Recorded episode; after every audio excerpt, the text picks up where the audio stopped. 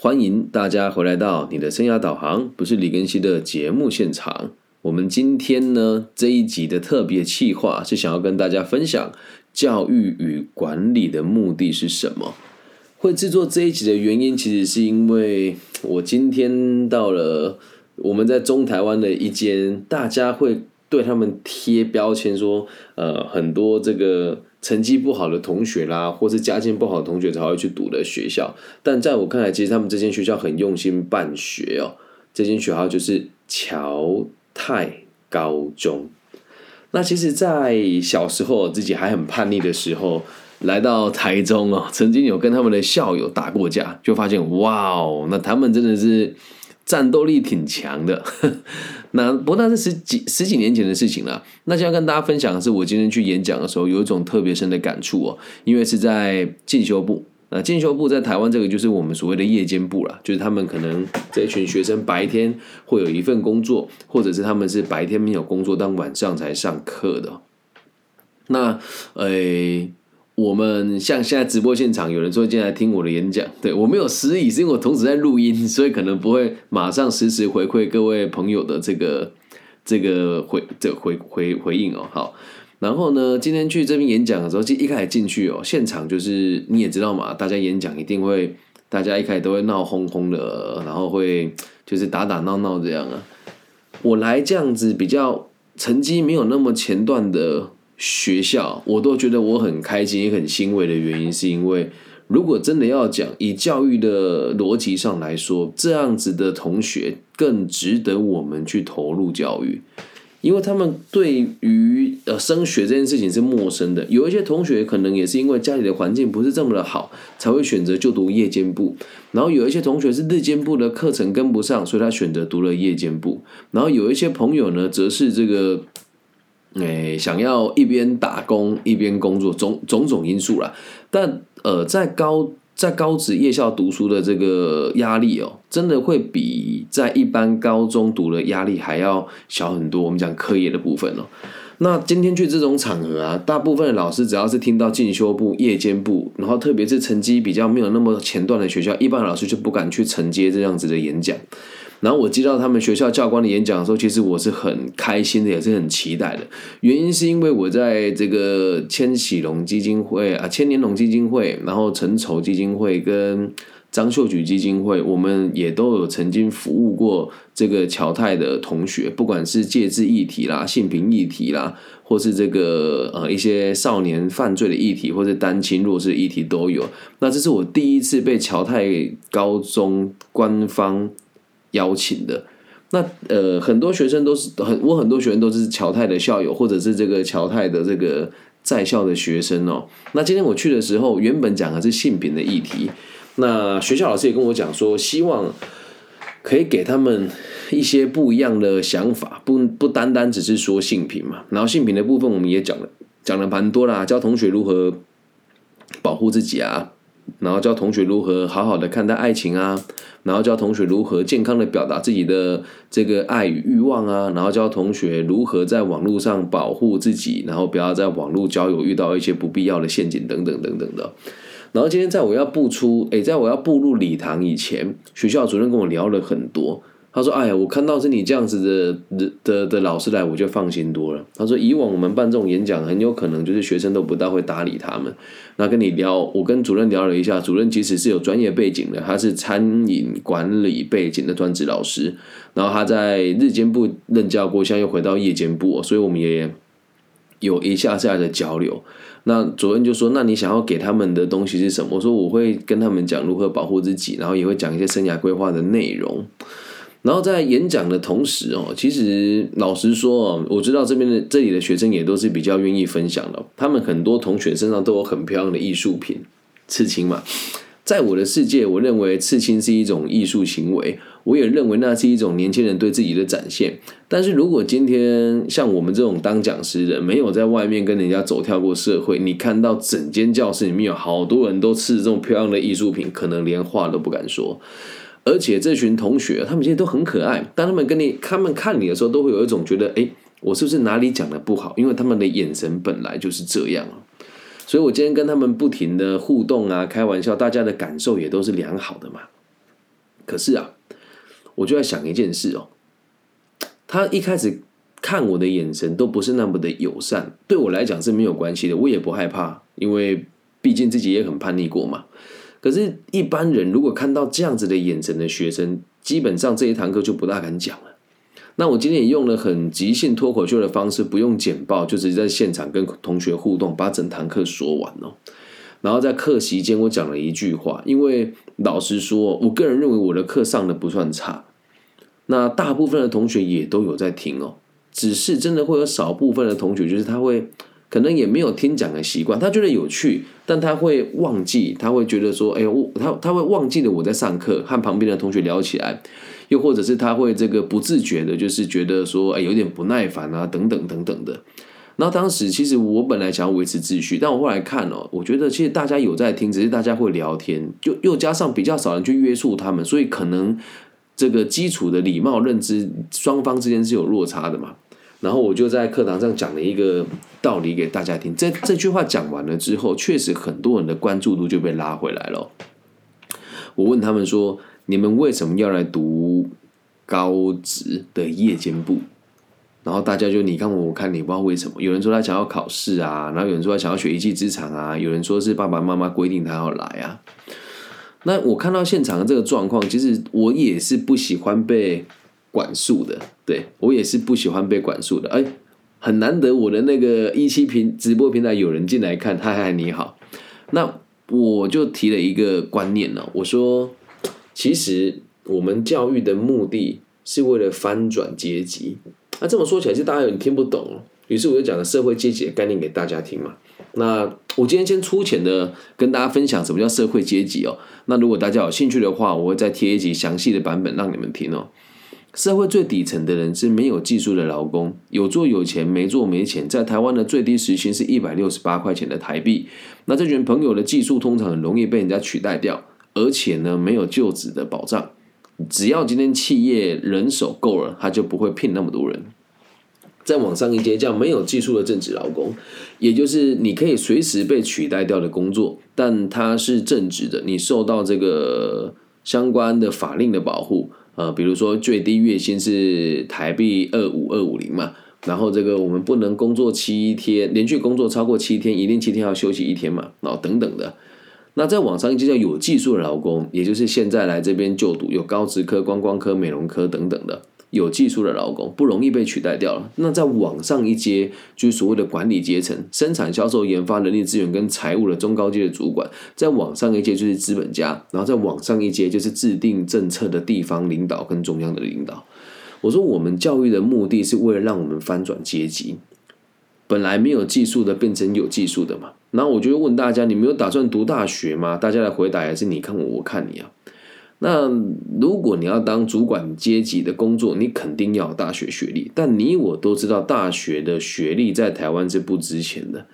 其实大学生就满街跑。那现在大学其实也已经普遍变成高职化，大部分的学校都是这样嘛。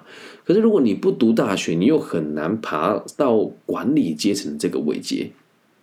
于是哦，在这样的状况之下，大部分的人，如果你选择了夜间部的学校，往往你是不愿意读大学的，就算你读了，也无法有效率的学习，因为在过去这几年，你都是一边工作一边读书，并没有把学习这个目标放在最前面，所以就会导致最后我们连大学都不愿意念，然后就会一直在社会的这个中阶跟底层里面打转。那如果你不读大学，如果你在工作上没有突破与升迁，那么你来教育。来读书到底为了什么？你没有想要翻转你的阶级啊？而教育的目的都是为了翻转阶级啊，不是吗？难道不是吗？如果不是的话，你干嘛读呢？你就好好去上班就好了。当然也会有此一说了，说我们也可以透过自己的努力升迁成为管理阶层，但这样子的工作其实不多，往往都是入门门槛很低的，比如说保险、防重跟汽车销售。还有，比如像餐饮业啊这些需要高度劳力的工作，那么比较尴尬问题又出现了。我们现在先讲的是教育的目的，就是让阶级可以被翻转，让每一个人都识字，能够学习知识之后，来判断理解自己想要的生活是什么样子。那其实阶级的高低并没有所谓的好跟坏了。有的人喜欢动手做，有的人喜欢当领导，有的人喜欢出一张嘴，有的人喜欢这个朝九晚五。透过我们的练习跟我们的这个学历的的学习，我们可以看到各种不同的样貌，并且学习会某一些技术。所以教育的目的是为了翻转阶级，简单的讲就是这样。不管你的年纪多大，都是为了翻转阶级。那接下来我们来聊聊管理哦。其实我的身份很重叠，也很也很间接啊。尴尬，我今天早上是跟这个某一些这个外训单位以及做企业管顾的公司在讨论，我们接下来要如何协助企业把青年的人才留住，然后如何让员工降低离职的比例，同时如何让让年轻人可以脚踏实地的学习该有的技术，而不是盲目的相信网络上的名师。可是，在跟他们讨论的同时哦。我们得了个奇怪的结论哦，员工就是员工，主管就是主管，那劳工就是劳工，员工就是员工，所以这是不一样的。劳工要的就是他的劳动力，员工要的就是他的技术，那主管要的就是来鞭策下面的人来执行。那我们在讨论的时候就说，那我们是不是要鼓励他们升迁呢？大家的答案都是对啊，一定要鼓励他升迁。可是很现实的事情是。鼓励他们升迁，也是要鼓励他们挑选过的人呐，学历高的啊，或者是态度好的啊，哦，那你说在管理阶层里面，我们会希望大家都升迁吗？你去想一想，如果你是老板，你的员工有一百个人，你叫这一百个人每个人都去做阶级的流动，那请问基层的事情谁来做呢？对吧？感谢 A A S S 六六六。对，其实要补充，我今天在你们学校没有讲完整的一个部分，所录制的这一集教育与管理的目的哦。啊，那如果你让这一百个人都升迁了，基层就没有人做了嘛？所以站在管理学的角度，你会发现一件很奇怪的逻辑哦。其实网络上也会有很多人说什么：“哦，我要教你实现财富自由，我要教你这个追求梦想要有被动收入，我要这个要要有梦想等等的。”但是这个社会的阶级就摆在那个地方啊，底层就需要这么多人啊，而越往上收入越高、权力越大的人，人数就越少。所以我们都得先从教育来取得一个出发点跟利基利基点哦。就有人会问了，老师，那你不是常常说学历没什么鸟用吗？唉，我在社会混也得向社会低头啊。现在我在读硕士班呢。我个人原本是认为硕士班不能给我带来任何的帮助，但我现在在就读东海大学 EMBA 的时候，我真的学到蛮多东西的。可是也有很多同学，呃，很多没有来读 EMBA 的同学会说：“啊，你这个就是花钱买学历。”其实每一个学历哈都是有它的意义跟用途在的。那你说我为什么要去考？为什么要去读 EMBA？因为很多人会诟病说我没有硕士的学位。那甚甚至是我在教这个生涯规划或者是性品的议题，有人会讲说我没有心理师的执照，所以为了社会的期待，我也得去考这些东西啊。那从管理学的角度出发，我们要的就是阶级固化，很离奇吧？一般的教育者跟啊，比如说做生意的人跟进学校教书的人，基本上是不会有太大的往来的，因为两者之间是有冲突的，除非你教的是技术类型的东西。那像我们这种做人力资源管理的，做组织培训的，会在大 会在学界跟业界同时进行的，真的人数不多了。如果真的要讲的话，你也可以说我看的少，但目前为止在台湾只有我一个人是这么做的。因为做企业管顾的人哦，他们会专门为中高阶的人服务，然后会用不要说践踏，好就是践踏，会践踏劳动阶级的人。你不会让你的产线员工去上情绪管理跟口语表达的课程吧？你不会让你产线员工去上当责放权跟 KPI 还有 OKR 的课程，不会。所以在这里，我们的在管理的领域当中，这员工在教育通常都是为了让阶级固化，那让上面的人哦可以在往上爬，然后让下面的人就沉淀下去啊。而这个矛盾你就很奇怪。我从学校教书的时候是希望你们可以做阶级流动，可是当我进了企业之后，却希望你们的阶级的流动不要太大。那两者之间有没有冲突呢？跟大家分享，其实也没有。就像我今天到学校授课，人的思想都很二元。今天去乔泰授课以前，我先把我身边几乎所有能联络得到的校友都联络过一轮了，然后有很多日间部的同学跟我说：“哎呀，老师好可惜，我们日间部没有邀约你。”其实我也很想跟日间部合作，但日间部请了哪些老师去，我也是很清楚的。那如果有机会，大家可以帮我跟你们日间部老师反映一下，我是乐意给予跟乐乐意奉献，即使没有讲师费，我也不在意的。那我今天去授课的时候，要有娱乐性，又要有教育性，我又很怕自己流于形式，会变成黄豪平或者是伯恩这种。没有内容，然后很低级，然后会用罐头笑声的老师的这种逻辑来进行，所以我决定了用比较轻佻娱乐的方式来带你们认识什么叫性别跟生涯规划的基本认知。那回到我今天讲的，什么事情哦都不是二元论，也没有所谓的互斥哦。今天我在做教育的时候，我希望阶级可以流动，但是记得除了学校以外，你还是有受教育的权利。理解吗？没有人说你有在高，你你也没有人说你只能在高中里面受教育啊。想要受教育是随时都可以的。你说老师这不是冲突吗？我都去公司上班了，我哪有时间受教育？现在你在听我的节目，你没有把它转走，或者是你在 Pocket 上面听我的节目，没有把它转走，吸收了新的知识，接受了新的看法，并且在行为上有所改变，这个就是所谓的教育。所以教育真的不是放在学校里面的东西，很多顶尖的大学会推什么全人类教育啊，哦，比如说在济南大学就有类似的课程啊，然后在清大也有类似的课程，但真的有哪一个老师像我这样一只脚踩在企业做管理，一只脚踩在学界做教育，一只脚踩在关键里面做生涯规划，就只有我这么做。所以在我的角度之下，我并不觉得做企业管理的顾问。跟做学生的生涯规划两者之间是有冲突的，我真的不这么认为。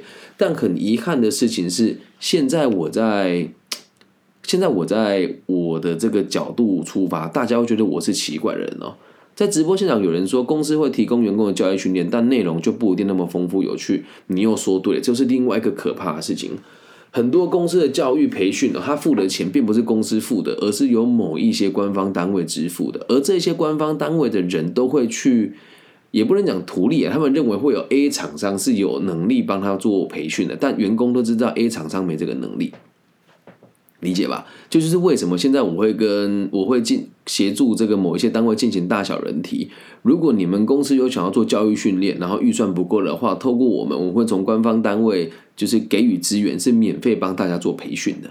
那现在这些单位愿意用我的方式，我真的是非常感激。那你会说，老师，那你不是拿着做砸自己的脚吗？你是搞教育的，你又做企业管过来，听我说，这个世界啊。怎么构成的？跟你的高度到哪边，都是你自己决定的。再重申一次哦，不进学校，你一样可以学习啊。再来，你可能会说，老师，我就没有钱。李庚希，我本人的所有的课程在 Pocket 上面都是免费的，但我也不想引战，你就可你可以去听听其他人的节目，再来看看我的东西。我也不怕大家知道，我也常常剽窃别人的气话。因为别人讲一些主题讲的蛮差的，我就来这个地方讲一个相同的主题，或者是别人在外面开了什么收费的课程内容，我花了钱去上了他的课之后去无存金，然后知道什么有用什么没有用，再到我的频道上面用免费的方式分享给大家。所以不要再拿钱当借口，而且只要你是花钱做培训的人，往往都不是为了学习，都只是为了让自己有个交代。你真的没有学到东西呀。对吧？网络上很多奇怪的认证啊，然后也有很多奇怪的证照啊。但是有一些认证跟证照是某一些人说你要取得这个资格，你才能够使用，你去取据它，当然就没有问题了嘛，对吧？所以为什么要讲这么多？是希望大家可以知道，只要你愿意学习，没有人可以限制你。那管理阶层，哎，管理的目的是让阶级固化这件事情，主管不是坏人。资本家不是坏人，官方单位的领导长官更不是坏人，而在底层挣扎跟在底层努力的你也不是笨，这就是大家自己的选择。所以管理的目的是维持一切的平衡，而教育的目的是为了让阶级能够流动，有趣吧？好，我们直播现场有人说，产官学界可以连贯的，真的就只有庚希老师。有可能我们认识的朋友少，所以谢谢小蔡的肯定哦。有人说，如果不同职务所知道的这个知识技能也不大一样，那真的有乱有那真正有软实力也不大一样。应该这么说，软实力这个东西本来就是一个假议题啊。以我的角度出发了，我去每一间企业做顾问的时候，我都会讲说，其实我们要讲的内容都只要符合一个原则就可以了。啊，说什么原则？让每个员工有能力在压力中成长，并且学习有用的技能。第二件事情是，这个有用的技能必须得对社会有帮助，而他本身又乐于奉献给社会。软实力不就这两件事情吗？就这么简单，大原则是没有改变的。但是，呃，硬实力所需要的技能哦，这时候我们要再就要再讲到一个更深入的议题哦。本来没有打算提，但既然有人提到，我们就分享一下。如果你是老板，你会希望你的企业里面的员工是容易被取代的，还是不容易被取代的？来，你是老板，你会希望你员工容易被取代的打一，你会希望你员工不容易被取代的打二。来。容易被取代比较好的打一，不容易被取代比较好的打二哦。我们让子弹飞一回，看看大家的反应跟想法。嗯，看看大家的反应跟想法。嗯，肯定是一嘛，对吧？因为员工要离职，你随时都可以走，我补个补一个新的人进来啊。对你对我对企业都好，你想走就可以马上走，下一个人马上递补进来。因此，硬实力的培训哦。往往啊，也都只是为了让你能够符合大家的需求而已，理解吧？如果你让你的员工难以被取代，你就会被员工绑架。人心是很邪恶的啊，人心是很邪恶的。如果你员工容易被不容易被取代，你就很容易被你的员工绑架，对吧？他今天说要加五千，明天说要加五万，你拿他没辙哎，能够理解吗？那你是说老板坏吗？不行，我们只能说这个就是人性。所以有的人会说：“那我一份工作要做多久？”来记住一件事哦，如果这个公司没有什么可以教育你的，你就离开了吧。那如果他能够教育你，你就必须得升迁。我们所有受教育跟受训练的目的，所有进修都只是为了让自己生活可以过得更好。你说老师好物质哦，我就不能去进修一些软实力的东西，让自己生活过得更平衡吗？我没有说他不行啊，但是没有效益啊。做任何事情，只要没有结果，就没有做的必要。你说老师，我上了快乐，那 OK 啊？你花钱就等于是买一个爽度而已，对你没有实质的帮助啊，懂吗？以上就是这一集全部的内容，送给大家，希望大家能够理解。如果你还是学生，请你一定要好好的学习。请你一定要抱着我要翻转阶级来看待你现在的学业。如果你是员工，去思考这是不是你喜欢的生活。如果喜欢，不要轻易离开；假设不喜欢的话，请你继续进修，理解吧？然后这时候直播现场有人问哦，到哪都带得走的能力，就听我的节目吧。我觉得人只有一种能力哦，就是学习，想学什么就学什么。而学什么就要像什么，学了以后能够让你自己的生活的水平提升，收入的水准能够提高，这不就是到哪都带走的能力吗？学习啊，受挫中成长嘛，啊，这样理解吧？就像小蔡说的，如果投资不容易出金，那就是诈骗。没错，你学的东西不能变现，你学它干嘛？快不快乐都是主观的啊，这样理解吗？最后提醒大家，很多时候我们的感觉都是别人教育出来的。就像我做这种节目跟这样子的课程，在网络上都是免费提供给大家的。以前就觉得哇，好干哦，他妈都是做白工，都没有人会愿意这个捐款给我。而现在的想法是，我有能力啊，为什么我不做？我如果全心全意去赚钱，一年赚个六七百万台币不是问题。但我既然选择了做教育，又选择用义务的方法做教育，我一年能够有两百多万，就已经赚很顶尖了。所以这也是我自己选择的，理解吗？那这是我认为的快乐。最近我在跟跟行销公司谈，他跟我说：“李老师，你做这样子太笨了。你看你的流量这么低，你可能一个月薪水吼都不到四五万块。”我都没有回答他，我就说：“谢谢你替我担心，但我暂时没有想要行销我自己。”他们也在教育我去花钱买他们的课程啊，这样能够理解吧？有人说，如果买来的快乐，嗯，无论是买买来快乐的课程，加上他的目的就是享乐生活，那是不是成为一种目的？可以这么说了。但大部分上这个课都不会说为了快乐，都只会跟你讲说追求卓越梦想，成为职涯巅峰工作者，被动收入就离你不远了，就这种概念。要不然就是什么，哎，给你什么教你什么四人数啦，我教你创业等等的，我觉得。他不会告诉你说花钱买快乐，不会，这样能够了解吧？感觉都是别人带来的。就像听我的节目开不开心，你们得自己做决定。我没有去置入一些这个催眠你们，或者是希望你们肯定我的内容。我希望你们可以抱着诚实客观的心来看待我。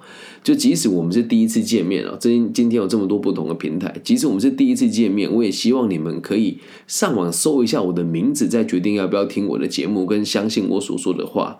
记住哦，Podcast 跟播客这种东西哦，在台湾是完全都没有审核过的。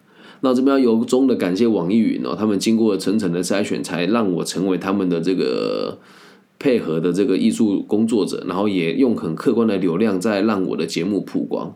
那在台湾的这个频道就没有这么一回事了。所以如果是第一次来的朋友，欢迎你们去 YouTube Podcast 还有这个 IG 上面找我的名字，帮我分享、按赞加订阅。感谢大家今天的收听，希望我们都可以铭记在心哦。想要翻转阶级，你就要认真的进修、接受教育；想要当主管，就要帮你的老板们把员工安顿好。教育的目的是翻转阶级，而管理的目的是让阶级固化。我爱你们，希望我们都可以过上自己喜欢的生活。大家晚安。本节目也接受各种不同方式的赞助，五块十块不嫌多，五万十万也不嫌少。如果想捐款的朋友，你可以私信我，我会把捐款的方式提供给大家，也会提供这个具有税籍编号的收据哦。我有一个协会设立在台中市，那我也接受世界各地不同朋友的捐款。只要你也觉得我的节目还不错，你愿意，我会感谢你的。大家晚安，拜拜。